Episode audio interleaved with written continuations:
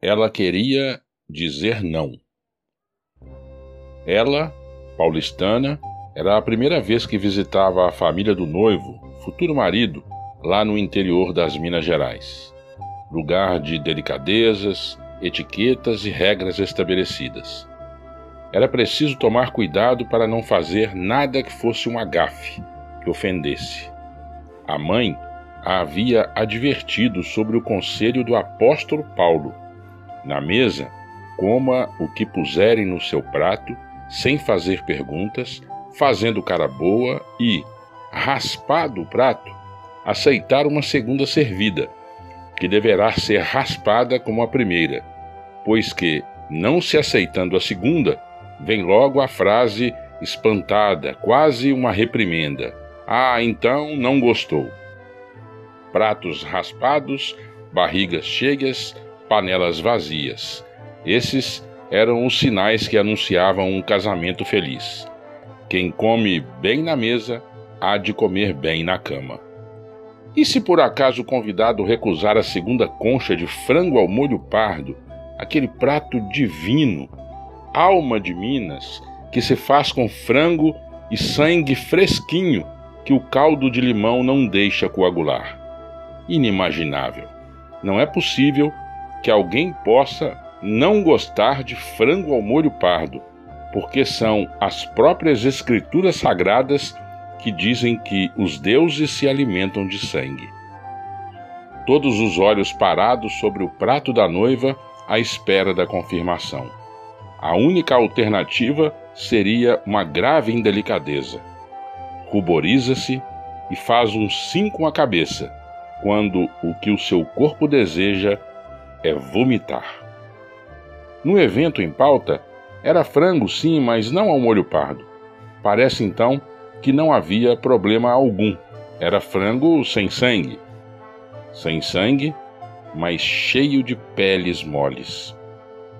E o pedaço que a futura sogra colocou no prato da futura nora, e todos sabem das provas de amor a que as sogras gostam de submeter suas noras, foi o pescoço. Justamente aquela torre de vértebras descarnadas. Impossível comê-las com garfo e faca. É preciso pegá-las com os dedos e valer-se da força da sucção pneumática para retirar a carne alojada entre os ossos. E esse pescoço era especial.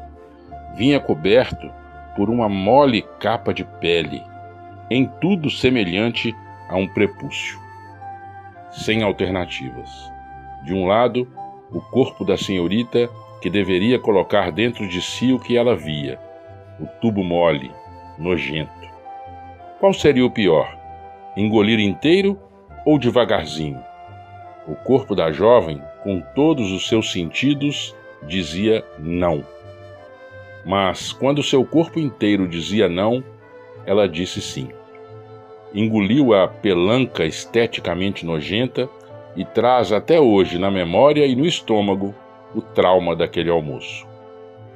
Eu acho que essa coisa de contrariar o corpo dizendo sim quando ele está dizendo não é uma das marcas daquilo a que se convencionou chamar de ser humano. Nem bicho nem criança diz sim quando o que deseja é dizer não. Para saber se seu filho ou sua filha está sendo educado, é só observar se ele ou ela diz sim quando seu desejo era dizer não. Isso quer dizer que ele ou ela está aprendendo as regras da civilização. Meu filho de seis anos foi ao banheiro do bar do alemão. Havia acabado de receber sua mesada, sua fortuna. Na saída, viu que os usuários davam gorjetas a um funcionário que tomava conta do local.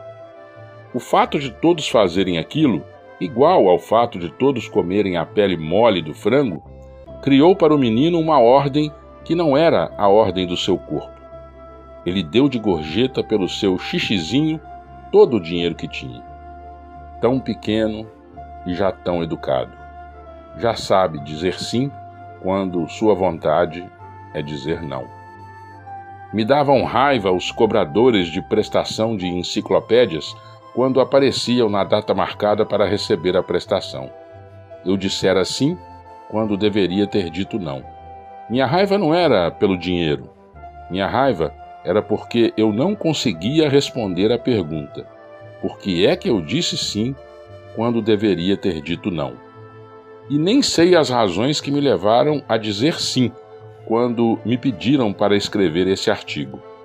Se eu tivesse dito não, nesse momento estaria gozando a preguiça deliciosa e irresponsável de uma manhã de domingo, em vez de estar acordado lutando com o meu laptop. PS. Mas há muitas situações na vida em que a prudência aconselha que se engula o sapo. Texto de Rubem Alves.